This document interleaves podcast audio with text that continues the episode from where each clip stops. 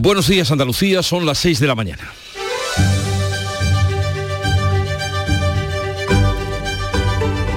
Despierta tu mente, descubre la realidad.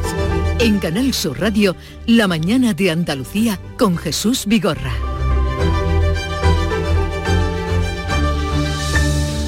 A cinco semanas de las elecciones municipales, hoy van a coincidir en la provincia de Huelva el presidente del gobierno y el líder del Partido Popular. Pedro Sánchez visitará Doñana y Núñez Feijó defenderá en varios actos la ley que tramita el Parlamento de Andalucía. Mientras tanto, cartas van y vienen desde Madrid a Bruselas derivando el conflicto de los regadíos en un combate epistolar con Doñana al fondo. Todo esto sucede mientras la sequía preocupa y ocupa. La mesa de la sequía, renuncia reunida este miércoles, ha acordado solicitar flexibilidad a Bruselas para cumplir con la política agraria común conocida como la PAC. El Ministerio prepara medidas paliativas, pero sin fecha, y las organizaciones agrarias reclaman actuaciones inmediatas. En los pueblos de la zona norte de la provincia de Córdoba ha comenzado ya el reparto de agua con cisternas. La del grifo no se puede beber porque está contaminada. La sequía es el gran asunto y en el Congreso se vota hoy la modificación socialista de la ley del solo sí es sí, que cuenta con mayoría suficiente al sumar los votos del Partido Popular. El objetivo es acabar con las rebajas de condenas a los agresores sexuales y con las escarcelaciones. Unidas Podemos votará en contra. Creen que la enmienda desplaza el consentimiento del centro de la norma. Saldrá adelante la reforma un día después del segundo anuncio en una semana del gobierno sobre vivienda. Financiará la construcción de 43.000 casas de alquiler social. El mismo día que llegó desde Washington la invitación de Joe Biden para recibir a Pedro Sánchez en la Casa Blanca el 12 de mayo, justo el día el 12 de mayo, que comienza la campaña electoral para las elecciones municipales. En Canal Sur Radio, la mañana de Andalucía con Jesús Vigorra. Noticias. ¿Qué les vamos a contar con Manuel Pérez Alcázar? Buenos días, Manolo. Buenos días, Jesús Vigorra. Y vamos a conocer el tiempo para hoy. Pues eh, hoy la previsión, Jesús, viene con ligeros pero esperanzadores cambios y es que aparecen ciertas nubes en la vertiente mediterránea donde no se descarta alguna precipitación débil o dispersa en la primera mitad del día. Los vientos van a soplar variables flojos tendiendo a poniente en la costa de Huelva. El levante soplará en el estrecho disminuyendo a flojo durante el día y las temperaturas mínimas van a subir en Almería y en Granada. También suben las máximas en Málaga y Cádiz. Se van a mover entre los 21 grados de eh, la provincia de Cádiz y los 30 que se van a alcanzar en Córdoba. Todos son esperanzas por una nube. La mesa de la sequía acuerda que el gobierno pedirá a Bruselas flexibilidad en la aplicación de la política agraria común, la PAC. Los agricultores reclaman ayudas y un pacto de Estado por el agua. El ministro de Agricultura, que no ha asistido a la reunión, pedirá a la Comisión Europea que no peligre el cobro de la PAC ante las dificultades por la sequía. La Junta pide que se amplíe al 90% el cobro de estas ayudas que se hace en octubre. La consejera Carmen Crespo plantea al Ministerio utilizar la reserva de crisis. No hay otra cosa mejor que el anticipo, en este caso, de ese anticipo de la PAC y también que se utilice la reserva de crisis, que puede utilizar el Ministerio de Agricultura y que consideramos de vital importancia en estos momentos dificultosos. El sector pide que no se aplique la nueva PAC y exige al Gobierno un Real Decreto extraordinario de medidas urgentes, como explica el presidente de Asaja, Pedro Barato. Dejémonos de diagnósticos, dejémonos de excusas y lo que hace falta es, ante una situación tan grave como la que tenemos, que se pongan las medidas adecuadas, económicas, fiscales, de seguros agrarios. Los agricultores piden un pacto de, Estado que saque la sequía de la confrontación política. La mesa de la sequía se volverá a reunir dentro de un mes. Alcaldes del norte de la provincia de Córdoba, Diputación, Junta y Gobierno coinciden ahora que la solución del suministro del agua pasa por la conexión de Sierra Bollera con el pantano de Puente Nuevo. Pese a la unidad de las partes, la propuesta pone en cuestión la utilidad de la conexión con el desembalse de la colada que recientemente inauguró el Ministerio. Este miércoles ha comenzado el reparto de agua potable con camiones cisterna a los casi 80.000 habitantes afectados por la contaminación del pantano.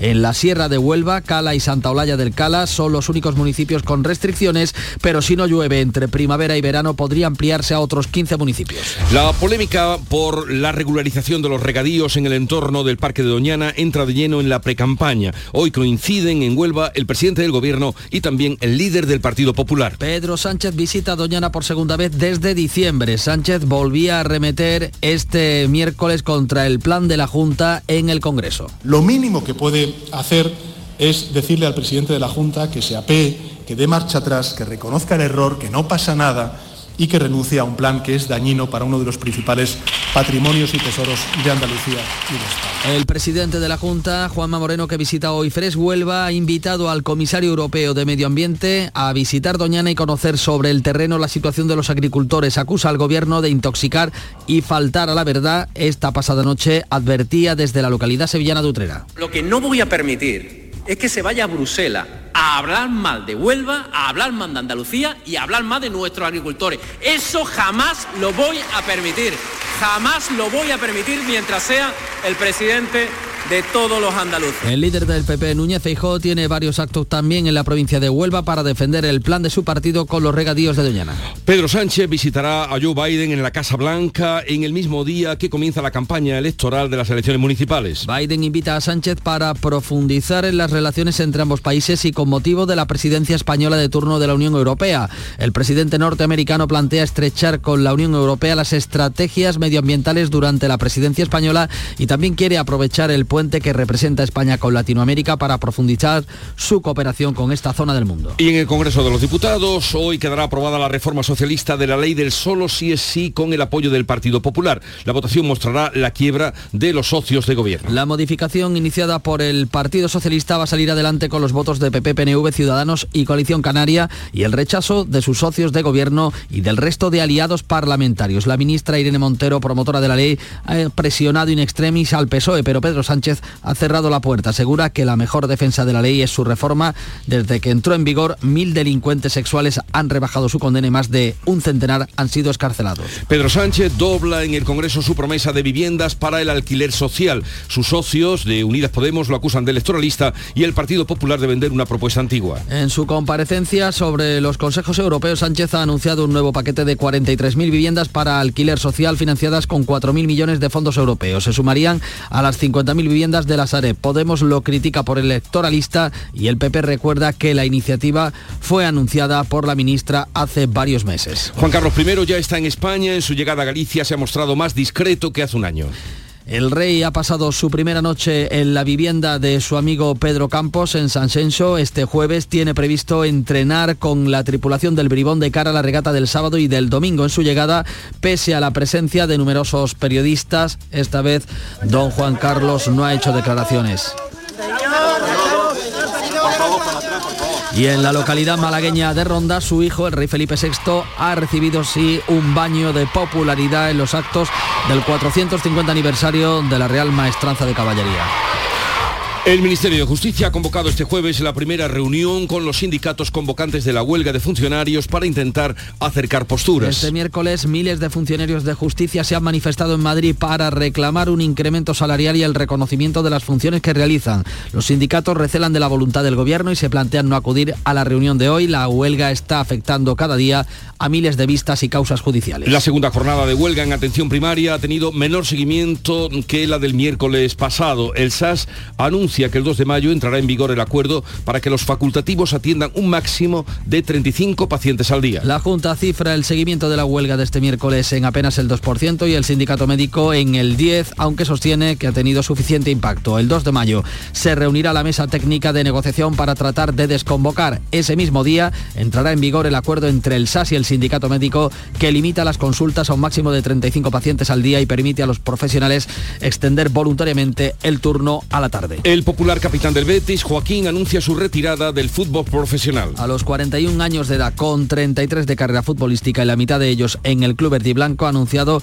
su decisión en un vídeo grabado en el vestuario del Benito Villamarín. Béticos, familia, desde el sitio donde me he vestido tantas veces para saltar al terreno de juego, os digo que ha llegado mi momento.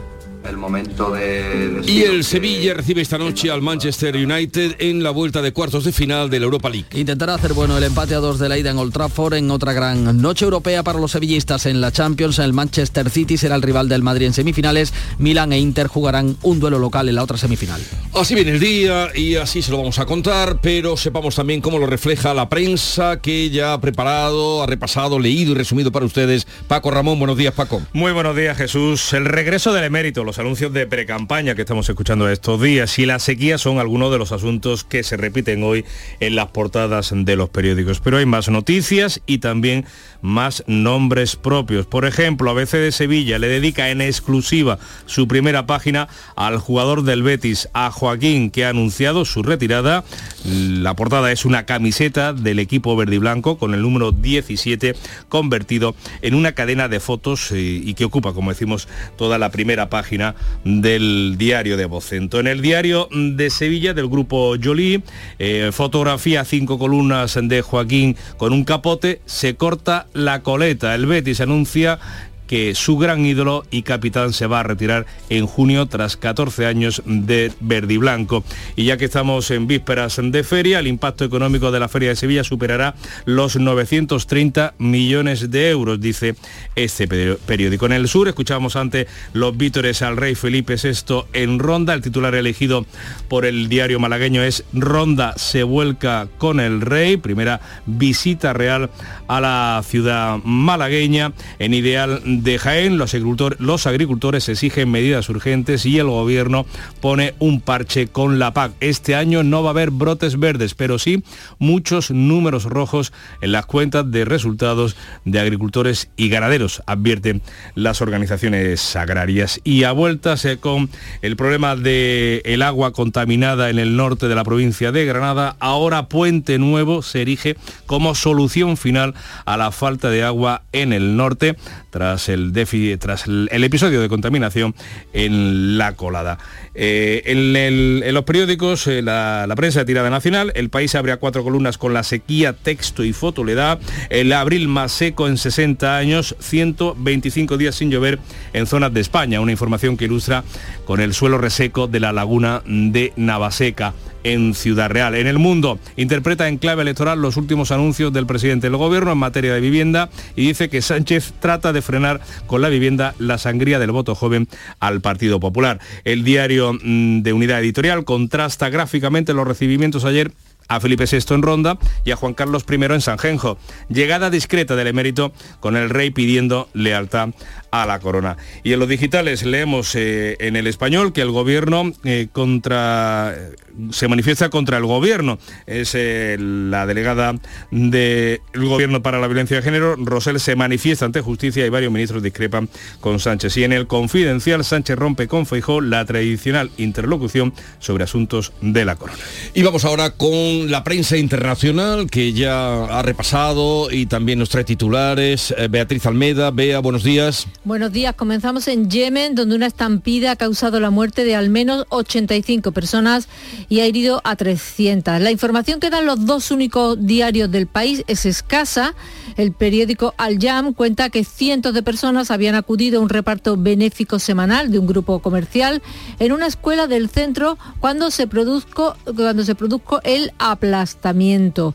Eh, poco más eh, cuentan. En el francés Le Monde leemos que Emmanuel eh, Macron ha sido reprendido en Alsacia. Las calles no se apaciguan. En su primer viaje desde la promulgación de la ley de pensiones, el presidente de la República fue abucheado por manifestantes que lo recibieron con una cacerolada.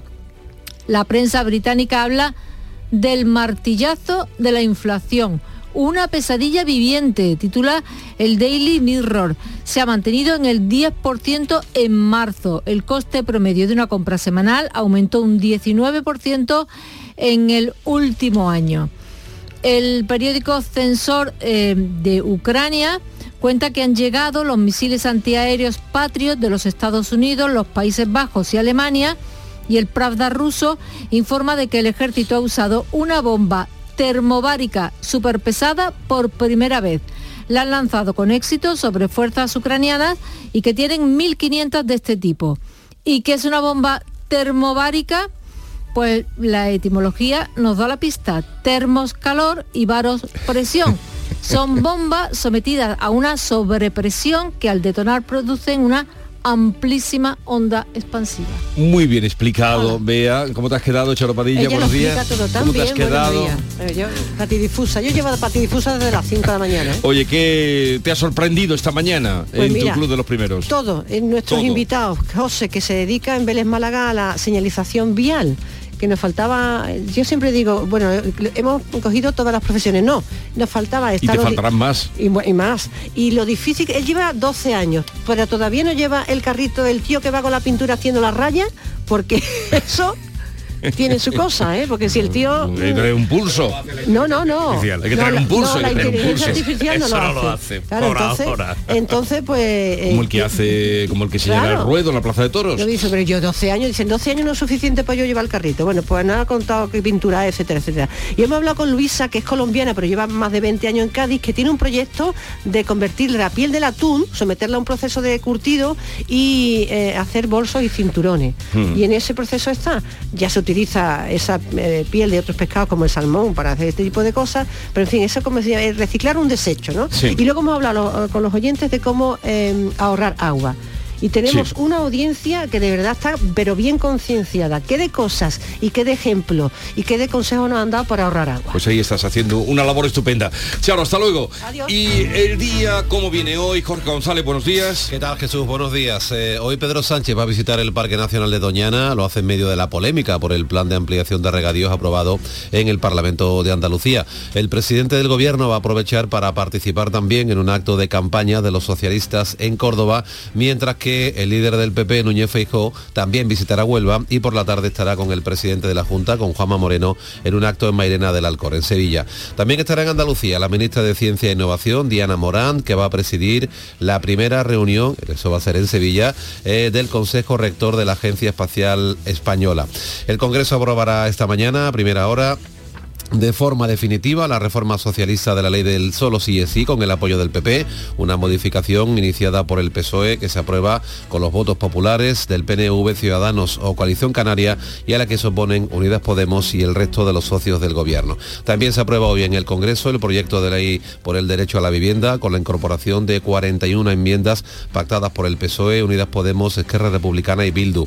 Tras la jornada de huelga y la manifestación en Madrid este miércoles, el Ministerio de Justicia ha convocado hoy a la primera reunión con los sindicatos que impulsan esa huelga de funcionarios para intentar acercar posturas y a partir de las 9 de la mañana conoceremos los datos del CIS del mes de abril en el que se recoge la erupción en el panorama político de Sumar, el proyecto de la vicepresidenta de Yolanda Díaz.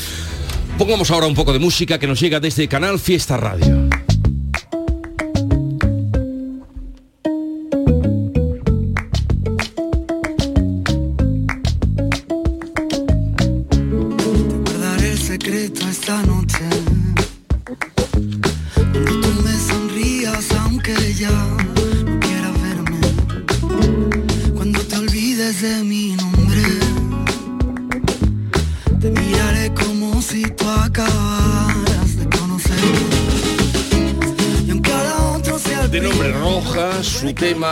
Siempre fuiste la primera.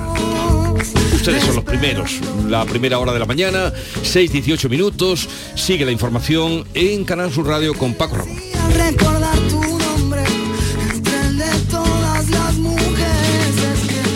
La mañana de Andalucía. Buah, brutal.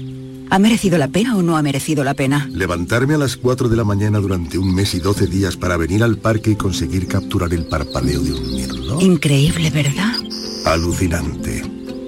Este viernes 21 de abril, Euromillones sortea un bote de 100 millones de euros para que hagas todas esas cosas que se hacen cuando tienes todo el tiempo del mundo. Euromillones. Loterías te recuerda que juegues con responsabilidad y solo si eres mayor de edad. ¿Te gustan los chollos? En Rapimueble los tienes así de claros. Dormitorio de matrimonio solo 149 euros. Composición juvenil solo 394 euros. Llévate tu chollo al instante y paga en 12 meses sin intereses con la garantía de Rapimueble. Más de 200 tiendas en toda España y en rapimueble.com. La mañana de Andalucía en Canal Sur Radio. Noticias con Francisco Ramón. 6 y 19 minutos. El gobierno va a pedir a Bruselas que sea más eh, permisiva la autoridad europea, las autoridades europeas sean más permisivas con la PAC. Y las organizaciones agrarias, mientras les le está reclamando al gobierno un decreto extraordinario de ayudas y un pacto de Estado por el agua. La Mesa Nacional de la Sequía se ha quedado en un ejercicio de análisis de la situación y en un compromiso. El ministro de Agricultura, Luis Planas, pedirá a la Comisión Europea la aplicación de medidas de carácter excepcional por la dificultad que está atravesando el campo, de modo que los agricultores y ganaderos no vean peligrar su acceso a las ayudas comunitarias de la PAC. Además, la Junta de Andalucía ha pedido que se amplíe al 90% esas ayudas al cobro de la PAC que se hace en octubre. También ha planteado al Ministerio que utilice la llamada reserva de crisis para ayudar al sector en estos momentos complicados, como ha explicado la consejera Carmen Crespo. Son momentos complicados para los agricultores y ganaderos y no hay otra cosa mejor que el anticipo en este caso de ese anticipo de la PAC y también que se utilice la reserva de crisis que puede utilizar el Ministerio de Agricultura y que consideramos de vital importancia en estos momentos dificultosos. El sector directamente pide que no se aplique la nueva política agraria comunitaria y le exige al Gobierno que pase del estudio a la acción con un Real Decreto extraordinario de medidas concretas y urgentes, como explica el presidente de Asaja, Pedro Barato. Dejémonos de diagnósticos, dejémonos de excusas y lo que hace falta es, ante una situación tan grave como la que tenemos, que se pongan las medidas adecuadas, económicas, fiscales, de seguros agrarios y luego no se pueden poner medidas para aplicar la PAC este año por mucho que hablen de cuaderno digital o hablen de otras historias de corregímenes. Los agricultores apelan al consenso y sacar la sequía de la confrontación política en un año, además, con dos citas electorales. Por eso el almeriense Andrés Góngora, de la COAG, ha reclamado un pacto de Estado. Además, hemos reclamado un pacto de Estado. No, no queremos que se convierta la sequía y, y, el problema grave que tenemos los agricultores y los ganaderos en un arma arrojadiza entre comunidades autónomas y entre el gobierno central. No queremos una confrontación política. Administraciones y distintas organizaciones agrarias volverán a evaluar la situación dentro de un mes, pero ya adelantan que todo irá a peor. Pues también piden unidad a los alcaldes del norte de la provincia de Córdoba, la Diputación, la Junta de Andalucía y el Gobierno. Todos coinciden ahora que la solución del suministro de agua pasa por la conexión de Sierra Bollera con el pantano de Puente Nuevo. En la reunión convocada por la Mancomunidad del Guadiato han llamado a la unidad. Silvia Mellado, alcaldesa de Fuente Ovejuna y presidenta de la Mancomunidad. Por supuesto, Puente Nuevo tiene que ser una realidad lo antes posible, pero sí que es cierto que para que hoy tuviéramos agua la única opción que había en ese momento era la colada.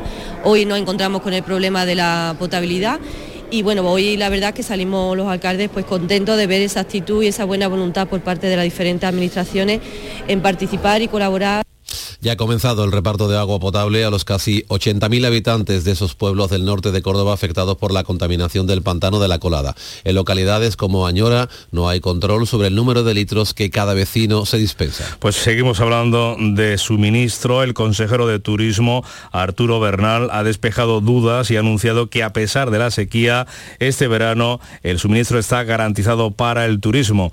Arturo Bernal, como decimos, ha asegurado que ya se han efectuado todas las obras de urgencia en zonas especialmente turísticas como es la Costa del Sol y ha pedido que no se siembre inquietud sobre este asunto. Está garantizado el suministro y yo creo que no tenemos que trasladar ningún tipo de mensaje al sistema turístico, a los canales de comercialización de que pueda haber problemas en esta materia. El presidente del Comité de Expertos que asesora a la Junta de Andalucía sobre la sequía, el ingeniero Fernando Delgado, ha apostado por trabajar conjuntamente también entre todas las administraciones y los sectores implicados. En el Mirador de Andalucía de Canal Sur Radio, Delgado ha asegurado que primero hay que afrontar los efectos estructurales de la sequía y luego hacer frente a los episodios puntuales aunque para el presidente del comité de expertos las infraestructuras que hubieran paliado la actual sequía no estaban hechas.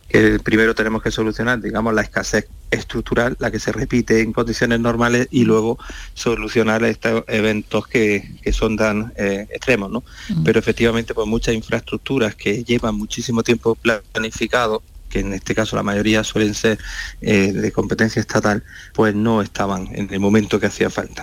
Pues la polémica sobre la regularización de regadíos en el entorno de Doñana se va a convertir, si no lo ha hecho ya, en uno de los asuntos principales de esta precampaña electoral. Hoy coinciden en Huelva el presidente del gobierno, también el líder del Partido Popular, eh, Núñez Feijó, y Sánchez van a visitar la provincia onubense. Han programado varios actos en la provincia para defender uno y otro atacar la ley que se está tramitando en el Parlamento andaluz. Pedro Sánchez viene al Parque Nacional por segunda vez desde diciembre pasado. Va a visitar la estación biológica de Doñana, donde se investiga sobre biodiversidad al más alto nivel. El presidente del gobierno remarcará su posición sobre la regularización de regadíos en el entorno expresada, expresada hace unas horas en el Congreso. Es el único patrimonio de la humanidad que tenemos calificado como tal por parte de la UNESCO en la península ibérica. Y lo mínimo, lo mínimo que puede hacer es decirle al presidente de la Junta que se apee, que dé marcha atrás, que reconozca el error, que no pasa nada y que renuncie a un plan que es dañino para uno de los principales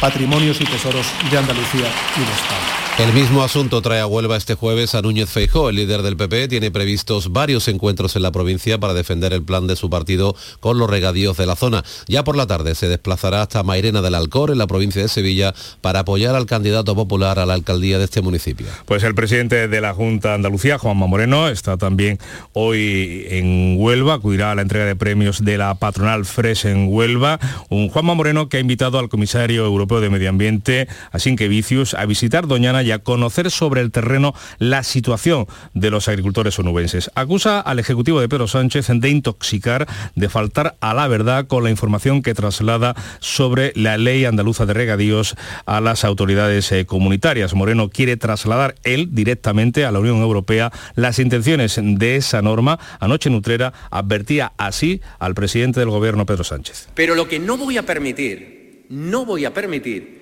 es que se vaya a Bruselas a hablar mal de Huelva, a hablar mal de Andalucía y a hablar mal de nuestros agricultores. Eso jamás lo voy a permitir.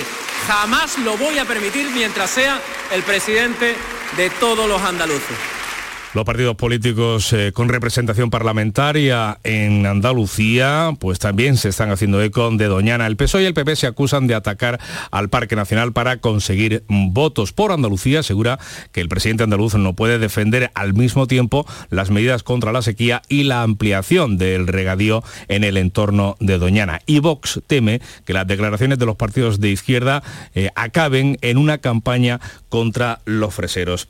Adelante Andalucía ha ido a más y ha pedido que los más de 100 campos de golf que hay en Andalucía se cierren hasta que acabe la sequía. El portavoz José Ignacio García considera que no puede haber restricciones para la población o para la agricultura mientras los campos de golf están a pleno rendimiento. El consumo de estas instalaciones, asegura, es desorbitado. Los campos de golf de Andalucía consumen al año la misma cantidad de agua que consumen un millón de andaluces y andaluzas. No se puede entender que haya restricciones a nuestros agricultores y agricultoras, que haya previsión de restricciones al consumo del agua en Andalucía este verano y se mantengan 109 campos de golf. García añade que un solo campo de golf de 18 hoyos consume lo mismo que un pueblo de 20.000 habitantes. Bueno, pues coincidiendo con la campaña electoral también, la plataforma Salvemos Doñana ha convocado en Sevilla un acto de protesta contra la proposición de ley del PP y Vox. La mañana de Andalucía. Sermat Basbi, Bobby Charlton, George Best. Son algunas de las leyendas de uno de los clubes más ricos del mundo, el Manchester United. Hay quien dice que suma casi mil millones de seguidores en todo el mundo. Pero el Sevilla no se deja impresionar. Hoy jueves, vuelta de los cuartos de final de la UEFA Europa League con mucho a favor. Desde el Estadio Sánchez Pizjuán, Sevilla, Manchester United. Síguenos en directo desde las 8 de la tarde en la gran jugada de Canal Sur Radio con Jesús Márquez. Más Andalucía, más Canal Sur Radio.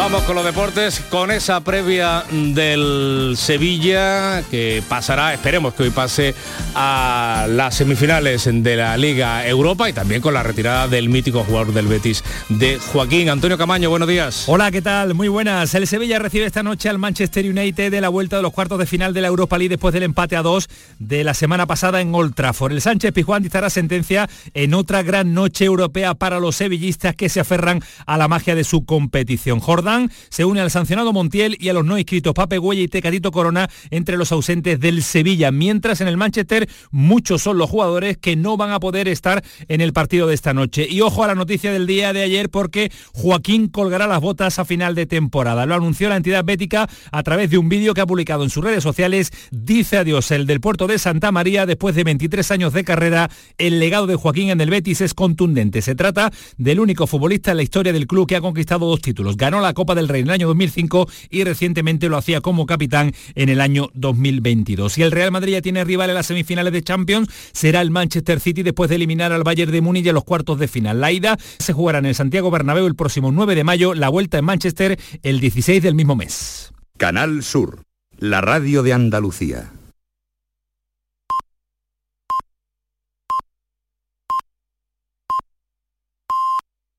Andalucía son las seis y media de la mañana. La mañana de Andalucía con Jesús Vigorra.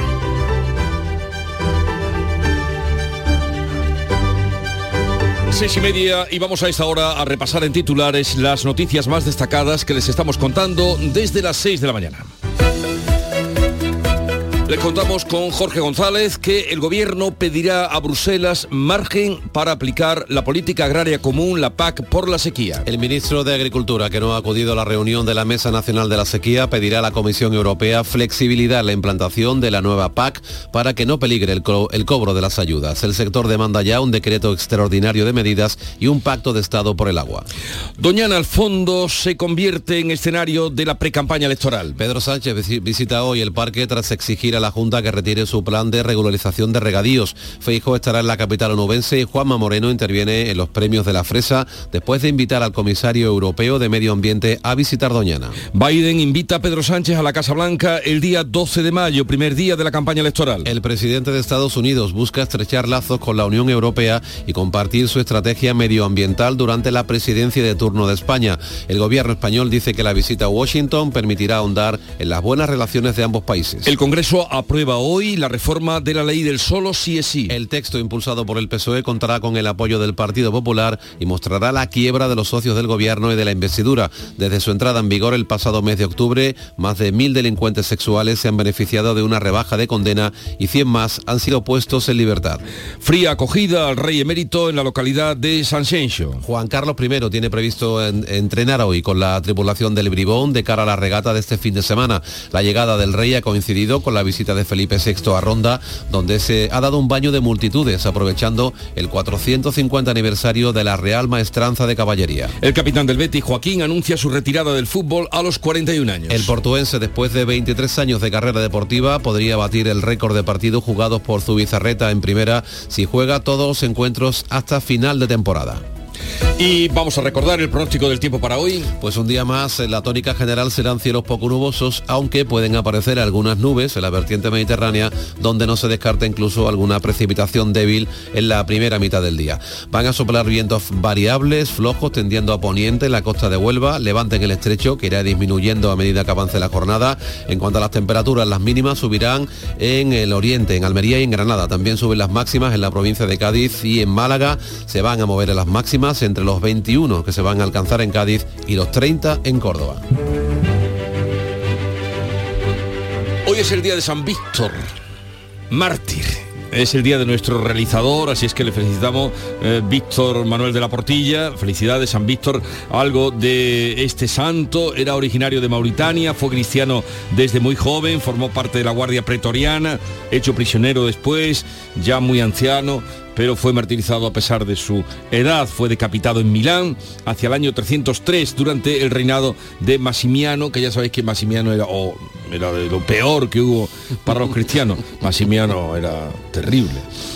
Y tal día como hoy, tal día como hoy, muchos oyentes recordarán, 20 de abril, se inauguraba la Exposición Universal de Sevilla, Expo de Sevilla, en el año 92, contraviniendo el escepticismo de muchos, se inauguró en su día, el 20 de abril, y a su hora, nada menos que 96 pabellones, 10 temáticos, todas las cifras son abrumadoras, eh, hubo eh, 15 millones y medio de visitantes, pero de visitas hubo 42 millones de visitas, una media diaria de 236.000, 37.000 eh, visitantes, eh, 630.000 árboles que hicieron que la temperatura pudiera ser llevadera. Todo es Hacen des- falta otros 630.000 ahora todo es Sevilla. desmedido, pero otros 100, claro, a ver quién falta. planta ahora 630.000 con la que viene. Todo, todo era desmedido, desmedido en el buen sentido. Eh, 31.000 actividades se dieron, todo fue aquello, la Expo era de los descubrimientos. Chciałem w kilku słowach e, powiedzieć Państwu o sytuacji e, kultury w Polsce. La majestuosa Sevilla, encrucijada de caminos históricos y punto de contacto de cultura y civilizaciones, I have been coming regularly to the Cartuja for the past two years. mi eh, esposa y yo estamos sumamente agradecidos. En nombre de su santidad, Juan Algunos momentos de la Expo y la cita la, la tomo de Alejandro Rojas Marcos, entonces alcalde de Sevilla, hoy retirado de la política activa, que dijo esto en su discurso. Ha llegado el momento de que la tecnología se someta al exclusivo servicio de la humanidad. Ha llegado la hora de acabar con la cultura de la violencia. Ha llegado la hora de rendir culto a la vida. Todos los tres campos están abiertos. Porque todo. todo está vigencia actual, vigencia actual. Qué recuerdos de aquel día que por cierto era un lunes, eh, primer lunes de Pascua. Vamos ahora, mm, para quienes no lo saben, que son muchos, nosotros precisamente estamos eh, acogidos en el eh, pabellón que era de Andalucía, aquí dentro de la isla de la Cartuja, hoy podríamos decir isla de la melancolía. Eh, segunda entrega de la prensa del día, Paco, Paco. Pues mira, he echado de menos en esa cadena de sonidos de la Expo al rey emérito. Hoy emérito, entonces jefe de- del Estado. es que eh, Juan está Carlos ahora, I. eh, está ahora muy devaluado. Bueno, no sabemos si devaluado o no, en cualquier caso el recibimiento ha sido frío en San Genjoy y así lo constatan hoy las portadas de los eh, periódicos. Pero hay más asuntos eh, eh, de calado, algunos muy sentimentales, como el que lleva a su portada el periódico ABC de Sevilla, que le dedica en exclusiva su primera página al capitán del Betis, a Joaquín, que ha anunciado su retirada, una camiseta del equipo verde y blanco con el número 17 convertido en una cadena de fotos eh, del jugador portuense, pues ocupa hoy la primera página de la edición hispalense del diario de Vocento. También el Grupo Yolí, su diario de Sevilla, fotografía cinco columnas de Betty, del jugador bético de Joaquín con eh, un capote, se corta la coleta, es el titular elegido, el portuense tiene ante sí todavía el reto, el reto perdón, de batir el récord de partidos en primera división. Y el impacto económico de la Feria de Sevilla, que superará los 930 millones de euros. Los hoteles sevillanos están ya al 85% de ocupación a tres días del inicio de la fiesta. Hablábamos antes de la disparidad del recibimiento entre el rey emérito y Felipe VI. Ayer se dio un baño de multitudes en Ronda, en su primera visita a la ciudad malagueña con motivo del 450 aniversario de la Real Maestranza de Caballería. Fotografía de portada que ilustra el sur de Málaga, el periódico Sur de Málaga que abre con el siguiente titular. Los 77, el 77% de los titulados de la Universidad de Málaga se colocan en los tres años siguientes a su graduación. Ideal de Jaén eh, lleva a portada como noticia más destacada que los agricultores exigen medidas urgentes al gobierno y este pone un parche con la PAC. Este año no va a haber brotes verdes, dicen los agricultores, pero sí muchos números rojos. En el diario Córdoba, Puente Nuevo se, se erige como solución final a la falta de agua en el norte de la provincia y en el diario de Cádiz, Estado y Junta se unen para sacar adelante el desarrollo de la bahía. Se ha firmado el protocolo para impulsar por fin, dice este diario, la zona industrial en el polígono de Las Aletas. Y dos apuntes de la actualidad nacional. El mundo, que interpreta en clave electoral los los últimos anuncios del presidente del gobierno en materia de vivienda. Sánchez trata de frenar con la vivienda la sangría del voto joven al PP y el país que abre a cuatro columnas con la sequía, texto y foto, el abril más seco en 60 años, 125 días sin llover en zonas de España. Y la prensa internacional ya recoge y nos lo trae mm, B. Almeda, una estampida en Yemen que ha causado la muerte de al menos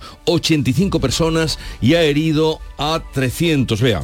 Pues eh, por ponernos en situación, mirando el mapa, Yemen es el país que ocupa el extremo de la península arábiga, vecino de Arabia Saudita y el más pobre de Oriente Próximo. El diario Al Taura cuenta poco y no muestra nada, solo una fotografía del presidente del Consejo Político Supremo. Y dice, Su Excelencia el Mariscal de Campo Madi Al-Mashad dirige la formación de un comité de investigación sobre el incidente de la estampida. Su Excelencia ofrece sus condolencias a la familia de las víctimas, pero de las víctimas pues no se dice nada, no hay eh, fotografías. Sí da más información el británico The Guardian, que cita a la agencia Fran Press, a un periodista eh, al que los testigos eh, le han referido que UTIES armados, que es la facción que gobierna la capital, dispararon al aire en un intento de controlar a la multitud, le dieron a un cable eléctrico, estalló, produjo un chispazo, se desató el pánico y la gente comenzó a correr. Y Latinoamérica es fuente de noticias hoy. El presidente de Brasil, Lula da Silva, visitará Madrid el martes próximo. Lo cuenta O Globo. Lula prevé viajar a Portugal y a España. Primero la parada en Portugal, lógico, país hermano, y luego se trasladará a Madrid. Cuenta también la prensa brasileña que ha, que ha dimitido el ministro de Seguridad por las imágenes que se acaban de difundir del asalto a las instituciones de Brasilia el 8 de enero. Se lo ve en un vídeo impasible permitiendo a los aliados radicales de Jair Bolsonaro invadir y destruir el Palacio Presidencial. También es noticia Cuba, cuéntanos por qué. Bueno, lo leemos en el Granma, el periódico y órgano oficial del Partido Comunista, ratificado Miguel Díaz Canel como presidente de la República de Cuba, segundo mandato y cinco años más. Informa además de la llegada hoy del canciller ruso Sergei Lavrov, que inicia visita oficial a Cuba, mantendrá un diálogo con su homólogo del país caribeño, Bruno Rodríguez Parrilla, eh, que es el ministro de Exteriores cubano. Y en Miami, donde hay muchos emigrados y disidentes castristas, la prensa hispana lo recoge así. El nuevo Herald, que aunque se llame así, pues es un periódico en español, dice, pese a su criticada gestión, Miguel Díaz Canel será presidente de Cuba por un segundo mandato. Y el diario Las Américas, sin sorpresa, estaba cantado. Miguel Díaz Canel, la marioneta del castrismo, cinco años más. Fue designado por su lealtad y para garantizar el continuismo del fracasado sistema castrista. Y sigo en el estado de Florida, la prensa de habla inglesa se ocupa de este otro asunto. El gobernador republicano Ron DeSantis extiende la conocida como ley del no digas gay a todos los niveles educativos. Lo leemos, por ejemplo, en el Washington Post. Florida prohíbe enseñar sobre identidad de género en todas las escuelas públicas. Amplía una prohibición existente, la ley del no digas gay. Los expertos dicen que la medida pone en peligro la libertad de expresión y podría afectar a los currículos de inglés, historia y a otras clases. Ron DeSantis es el rival político de Donald Trump y ambos se van a disputar la candidatura republicana a la presidencia. Eh, Bea, gracias, que descanse. 6.42 minutos de la mañana. Sigue la información ahora con Paco Ramón. La mañana de Andalucía. Hace 10 años, Renault abrió camino a los coches eléctricos. Hoy entramos en una nueva era con Renault Megane E-Tech 100% eléctrico, 220 caballos o 160 kilovatios. Ahora con entrega inmediata y tres años de mantenimiento incluidos. Condiciones en Renault.es y muévete sin restricciones por la zona de bajas emisiones con la gama Renault E-Tech. Descúbralo en la red Renault de Andalucía. En Canal Sur Radio, por tu salud, responde siempre a tus dudas. Hola, ¿cómo preparar la piel de cara al verano cuando pasamos más tiempo al aire libre? Este año especialmente las circunstancias meteorológicas y la falta de lluvias pueden afectar a nuestra piel. Es el órgano humano de mayor tamaño, la piel Hoy hablamos de todo esto con los mejores especialistas en directo. Envíanos tus consultas desde ya en una nota de voz al 616-135-135. Por tu salud, desde las 6 de la tarde con Enrique Jesús Moreno. Quédate en Canal Sur Radio, la radio de Andalucía. La mañana de Andalucía en Canal Sur Radio. Noticias con Francisco Ramón. 6 y 44 minutos de la mañana les contamos que el próximo 12 de mayo el presidente del gobierno Pedro Sánchez va a visitar al presidente de Estados Unidos, a Joe Biden, en Washington. Ambos eh, dirigentes van a tratar sobre la guerra en Ucrania y las sanciones a Rusia, pero la Casa Blanca también busca la mediación de España para ahondar sus relaciones eh, con América Latina y aprovechar además la presidencia de turno de la Unión Europea para acercar posturas sobre eh, políticas medioambientales. Chema Suárez. Joe Biden invita a Pedro Sánchez para profundizar en las relaciones históricas entre Estados Unidos y España, dice la Casa Blanca, con diversos asuntos en la agenda, según la portavoz. Los dos líderes van a revisar sus esfuerzos como aliados de la OTAN para reforzar las relaciones bilaterales, hablarán sobre el apoyo a Ucrania y la imposición de sanciones a Rusia y sobre diversos asuntos relacionados con la presidencia española del Consejo de la Unión Europea. La lucha contra el cambio climático estará en la agenda del encuentro. Biden planea estrechar con la Unión Europea las estrategias medioambientales durante la presidencia española y también quiere aprovechar el puente que representa España con Latinoamérica para profundizar su cooperación con esta zona del mundo. Más asuntos. Eh, cientos de voluntarios van a participar a partir de mañana viernes en trabajos de reforestación de la Sierra Bermeja de Málaga, donde mano, eh, donde con la ayuda de drones se van a esparcir bombas de semillas en un área de 500 hectáreas eh, que fue devastada por los incendios de 2021 y sobre todo 2022. Entre los dos incendios ardieron más de 13.500 hectáreas. El proyecto se marca en la iniciativa educativa Cascos Verdes dirigida en enseñar a los jóvenes a desarrollar e implementar proyectos de sostenibilidad que contribuyan a la recuperación y protección de la naturaleza. Este es el primero. José Valero. Al proceso natural de recuperación de Sierra Bermeja se suma esta iniciativa que comenzará en Estepona y continuará en los meses de septiembre y diciembre en otros distintos municipios de esta comarca.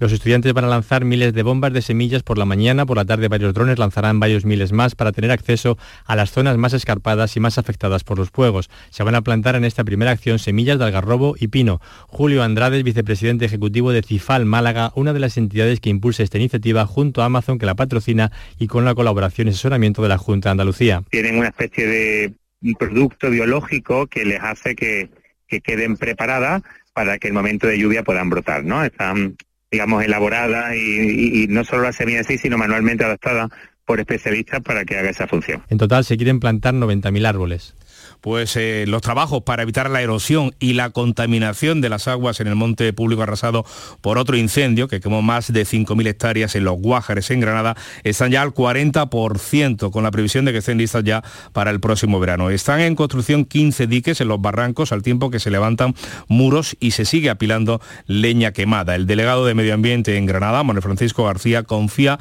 en la regeneración de la naturaleza.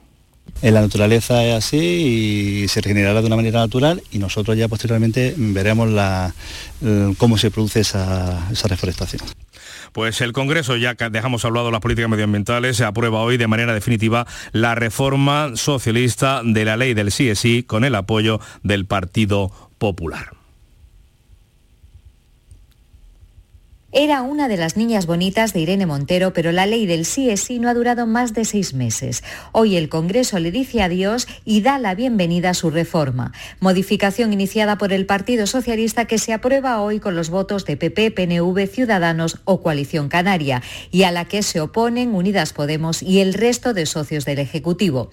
La ministra de Igualdad se esforzó ayer por alcanzar acuerdo con el PSOE. Además de dar una respuesta que en mi opinión debería ser una respuesta feminista, unitaria como gobierno desde la mayoría de investidura y no con este partido antifeminista que es el Partido Popular a las víctimas ante esas decisiones judiciales de rebajas de condenas. Pedro Sánchez cerraba esa puerta, la crisis de gobierno se acentúa, pero el presidente considera que la mejor defensa de la ley es su reforma. Ahora un crónica taurina en la feria de Sevilla, esa corrida ayer en, de José Garrido, Álvaro Lorenzo y Alfonso Cadaval que nos trae nuestro compañero Juan Ramón Romero. Con algo más de un tercio de entrada se lidió ayer la corrida de Santiago Domecq, en la que destacaron fundamentalmente los toros tercero y quinto, que fue el de mejor juego sin duda.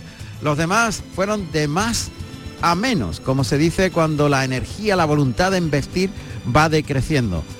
Los toros contribuyeron fundamentalmente con nobleza, pero los toreros se estrellaron con la falta de emoción e intensidad de las embestidas en general. Muy buena actuación de José Garrido, que, que cosechó una ovación en el primero y otra fuerte ovación en el segundo, muy firme y dispuesto, pero sin conseguir redondear. Álvaro Lorenzo fue el triunfador del festejo, cortando una oreja del quinto toro tras una faena pulcra, ligada, en la que el toro también puso, mucho de sí. En el primero fue ovacionado también. Y Alfonso Cadaval, el del tercer toro de la tarde, eh, recibió algunas palmas tras una faena en la que hubo ciertos altibajos y el sexto toro no le ayudó para nada. Se paró completamente y Alfonso Cadaval puso mucha voluntad pero sin poder conseguir éxito. Y hasta aquí lo que sucedió en el día de ayer en la Real Maestranza de Caballería de Sevilla. Pues mañana le traeremos lo que suceda hoy en el Coso Taurino Hispalense. 7 menos 10 minutos de la mañana, información local.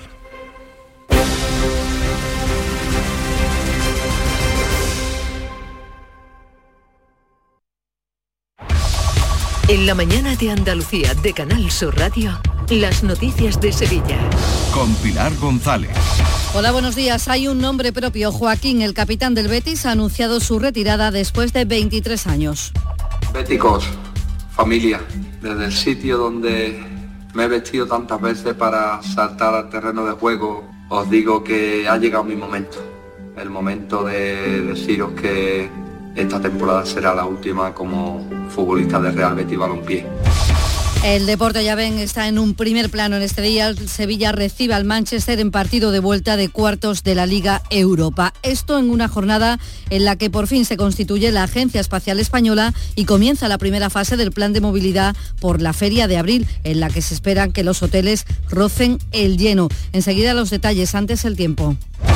Hoy tenemos el cielo poco nuboso, viento variable y las temperaturas sin cambios. La máxima prevista es de 27 grados en Lebrija, 28 en Morón, 29 en Sevilla, 30 en Écija. A esta hora 16 grados en la capital. Bien te sienta, chiquilla, que bien te sienta. Qué bien te sienta tu traje de flamenca Aires de Feria. Sus nuevos diseños te van a enamorar. Lunares, colores y texturas, reflejos de nuestra tierra. Aires de Feria. Trajes de flamenca llenos de elegancia, sensualidad y creatividad. Aires de Feria. Enamorados de Andalucía.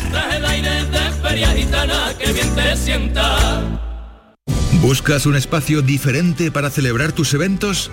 Nuestros barcos son el lugar de celebración ideal para bodas, cumpleaños y reuniones familiares.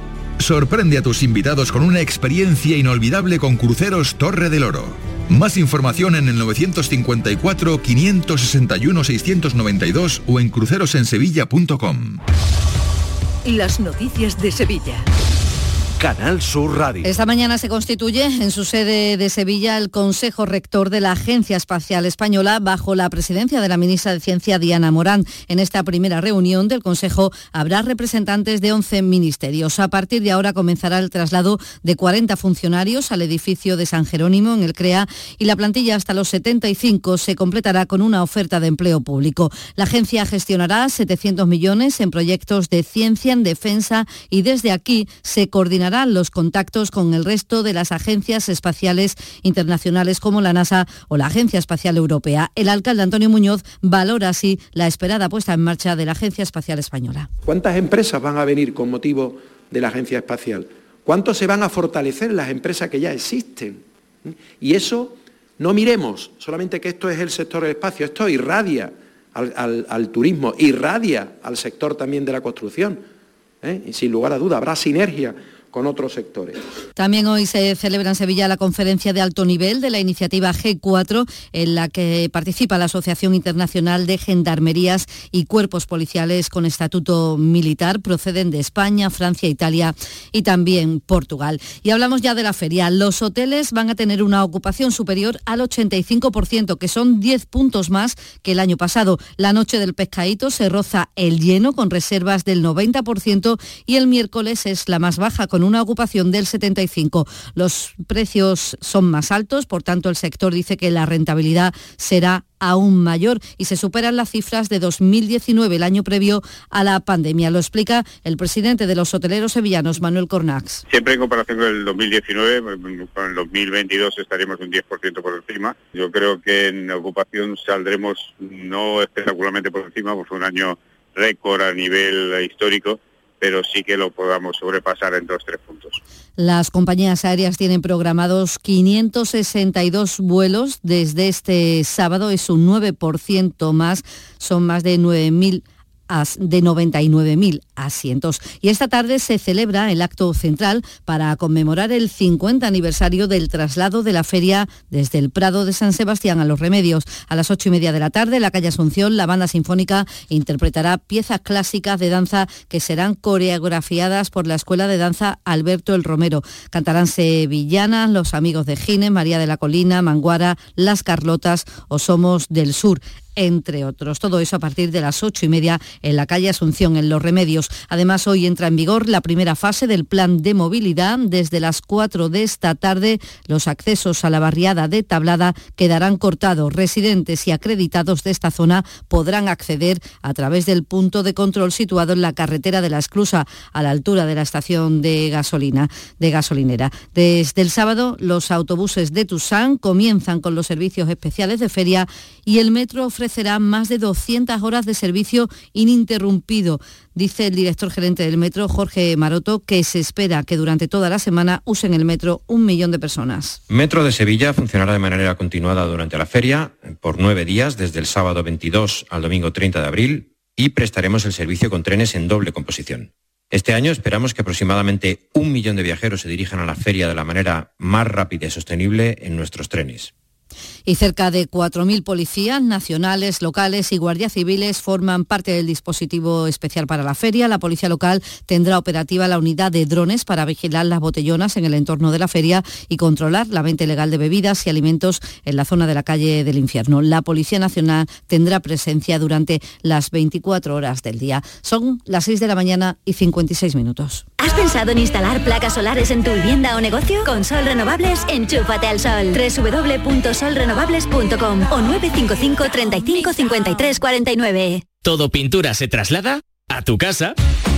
¿Cómo lo oyes? Coge tu cita en la web todopintura.es y nos pondremos en contacto contigo para mandarte a uno de nuestros técnicos. Te asesoraremos en colores, materiales, cantidades y todo lo que necesites, además de enviártelo a tu domicilio. Consulta condiciones en todopintura.es. Reserva tu cita y nos trasladaremos a tu casa. En Rondón, ahora al comprar tu cocina, te regalan la encimera. Llegan los Kitchen Days de Rondón. Cocinas, cerámica y baño. Aprovechate de esta gran oportunidad y llévate gratis tu encimera de la marca Silestone. Solo hasta el 6 de mayo. No lo dejes escapar, ven a visitar nuestra amplia exposición e infórmate de esta promoción. Estamos en San José de la Rinconada, a 5 minutos de Sevilla. En Canal Sur Radio, las noticias de Sevilla. El Gobierno concederá a Bengoa una línea de avales de al menos 150 millones de euros para facilitar la contratación de la empresa en mercados internacionales. Lo ha anunciado aquí en Sevilla el ministro de Industria, Héctor Gómez, que ha presidido la reunión de la Comisión de Seguimiento en la que se ha dado cuenta a todas las partes de la adjudicación de la multinacional Cox Energy tras el concurso de acreedores. Trasladar también la intención del Ministerio de poner a disposición una línea de avales de más de 100, al menos 150 millones de euros para que la compañía pueda seguir avanzando, creciendo y desarrollándose. Este es un paso más que hemos dado, pero queda camino por recorrer. El presidente de Cox Energy, Enrique Riquelme, se ha comprometido con los trabajadores y con Sevilla. Una compañía donde venimos con una actitud de hacerla crecer, de llevarla a ser un referente mundial, no solo en agua, en energía, también eh, en la parte de, de infraestructuras de todo tipo y donde sin ninguna duda vamos a mantener la sede aquí, donde vamos a mantener al menos la totalidad actual. En política les contamos que el presidente de la Junta, Juanma Moreno, visita este mediodía Araal y va a apoyar al candidato del PP a la alcaldía, Alberto San Román. Por la tarde estará en Mairena del Alcor con el presidente del PP, Alberto Núñez Feijó, en la presentación del candidato Juan Manuel López Domínguez. Será en la feria de Mairena del Alcor, que ha comenzado esta noche con el alumbrado. Y en el campo les contamos que aumenta la preocupación por la falta de agua. La sequía está dejando huella en el olivar de mesa y también en los cereales. En Araal, los agricultores están podando parte de los olivos para salvar al menos la mitad de la cosecha. Manuel Peña es uno de ellos. Agua hace falta y no solamente para el campo, que la gente está muy equivocada. ¿eh? La gente cree que el agua solamente es para el campo. Es que por los grifos para ducharse sale agua, no sale Coca-Cola. O sea que el agua hace falta para todo el mundo. Deportes, Antonio Camaño, buenos días. Hola, ¿qué tal? Muy buenas. El Sevilla recibe esta noche al Manchester United de la vuelta de los cuartos de final de la Europa League después del empate a dos de la semana pasada en Old Trafford. El Sánchez Pizjuán dictará sentencia en otra gran noche europea para los sevillistas que se aferran a la magia de su competición. Jordán se une al sancionado Montiel y a los no inscritos Pape Güella y Tecatito Corona entre los ausentes del Sevilla, mientras en el Manchester muchos son los jugadores que no van a poder estar en el partido de esta noche. Y ojo a la noticia del día de ayer porque Joaquín colgará las botas a final de temporada. Lo anunció la entidad bética a través de un vídeo que ha publicado en sus redes sociales. Dice adiós el del puerto de Santa María después de 23 años de carrera y dos Copas del Rey. Béticos, familia, desde el sitio donde me he vestido tantas veces para saltar al terreno de juego, os digo que ha llegado mi momento. El momento de deciros que esta temporada será la última como futbolista de Real Betis Balompié. Terminamos contándoles que comienza hoy en Utrera en clave flamenco dedicado a Fernanda y Bernarda de Utrera, 16 grados en Sevilla.